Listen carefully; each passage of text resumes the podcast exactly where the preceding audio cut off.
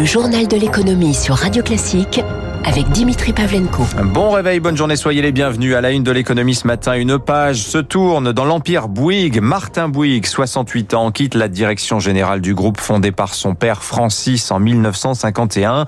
Il va en conserver la présidence, mais c'est désormais son bras droit, Olivier Roussat, qui gérera les opérations au quotidien et aura la charge de former l'héritier. Bonjour Eric Mauban.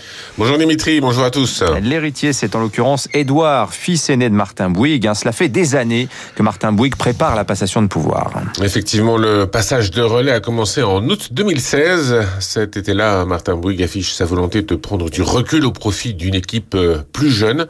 Il nomme deux directeurs généraux délégués, dont Olivier Roussat. Quelques mois avant, deux nouveaux administrateurs avaient été nommés au sein du conseil d'administration. Son fils Édouard et son neveu Cyril. Après 31 ans de plein pouvoir au sein du groupe, eh bien, le PTG euh, tient à réussir sa succession. Martin Bouygues a décidé euh, de dissocier les fonctions de président et de directeur général. Il restera président. Et c'est Olivier Roussat qui sera désormais en charge de l'opérationnel. C'est lui qui tiendra le rôle de régent afin de préparer l'arrivée d'Edouard Bouygues à la tête du groupe. Au cours des trois dernières décennies, Martin Bouygues a marqué le groupe de son empreinte. Il a su faire euh, prospérer, euh, il a su le faire prospérer dans la construction et l'immobilier, mais aussi les médias avec TF1.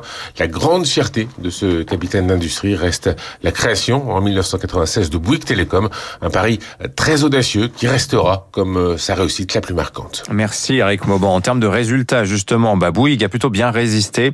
34 milliards 700 millions de chiffre d'affaires, moins 8% par rapport à 2019 pour un résultat net autour de 700 millions d'euros contre 1 milliard 2 l'année précédente. La branche télécom, justement, euh, dont nous parlait Eric, elle fait 6% de croissance euh, l'an dernier, la moitié du bénéfice du groupe.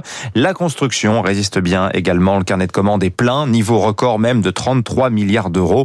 En revanche, TF1 souffre un peu plus, hein, 2 milliards 100 millions d'euros de chiffre d'affaires en baisse de 11% euh, du fait de la baisse des revenus pubs, surtout au deuxième trimestre. TF1, euh, dont le journal de 13 heures a été retardé hier de 40 minutes en raison d'une panne technique. Alors, il ne s'agissait pas d'une cyberattaque, a rapidement précisé la chaîne. Résilience, maître mot également chez Orange. Le groupe sort en bon état de l'année dernière avec un chiffre d'affaires en hausse sur un an à 18 milliards et demi d'euros. C'est le triple hein, de Bouygues Télécom à titre de comparaison. Euh, tous les opérateurs globalement ont profité d'une ruée vers la fibre pendant et après le confinement.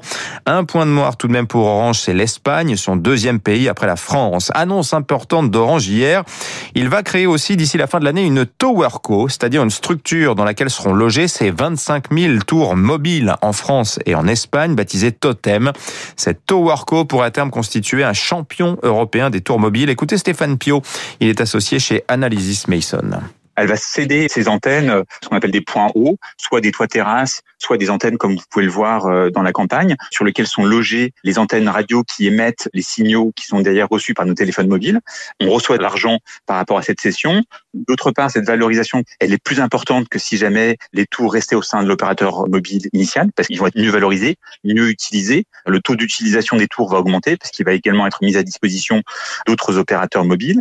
Il y a une concurrence aussi très importante sur le marché, notamment avec des fonds d'infrastructure ou même des opérateurs qui sont spécialisés, et donc ils vont généralement payer euh, très cher pour ces infrastructures qui sont très demandées. La Stéphane Pio, analyste euh, chez pardon chez Analysis Mason. Très attendu ce matin aussi les résultats de Danone en pleine crise de défiance envers son PDG Emmanuel Faber, hein, que vous le savez des fonds d'investissement veulent voir partir, jugeant les performances de Danone insuffisantes. Emmanuel Macron très préoccupé en ce moment par la série de cyberattaques qui frappent la France ces derniers temps, attaque Centréon derrière laquelle se cache sans doute un État, attaque aussi visant les hôpitaux euh, de nature cette fois plutôt crapuleuse. Un sept attaques sur des hôpitaux depuis le début de l'année, une par semaine. Même des spécialistes hein, de la sécurité informatique sont visés. Le président de la République a donc annoncé hier un plan à un milliard d'euros qui sera prélevé sur le plan de relance pour soutenir le secteur de la cybersécurité. L'Élysée souhaite voir émerger trois licornes d'ici 2025. Eric Cuoche. En France, les licornes restent un mythe. En matière de cybersécurité, il n'y en a pas, car pour ces startups, pour bien grandir, il faut de nouveaux horizons. Erwan Kerodi, fondateur de Cybel Angel, l'un de ces bébés licornes. Si vous voulez être un bon en logiciel cyber, il faut être américain, vendre aux États-Unis. Si vous restez en France, vous êtes mort. Le marché n'est pas assez gros en France. Deux pépites tricolores de la cybersécurité, Alcide et Screen, ont d'ailleurs sauté le pas récemment, rachetés par des entreprises américaines, fondées par des Français. Une excellente nouvelle pour Erwan Kerodi. Vous vous rendez compte, ces entrepreneurs euh, français, l'expérience qu'ils vont ensuite pouvoir partager avec les autres entrepreneurs français de la génération suivante, c'est le début du cercle vertueux. C'est ça dont la France a le plus besoin, l'expérience et l'expertise des anciens entrepreneurs qui ont déjà réussi aux États-Unis. Autre raison de la fuite de ces entreprises, en France, 40% du privé comme du public confient encore leur cyberprotection à des entreprises étrangères.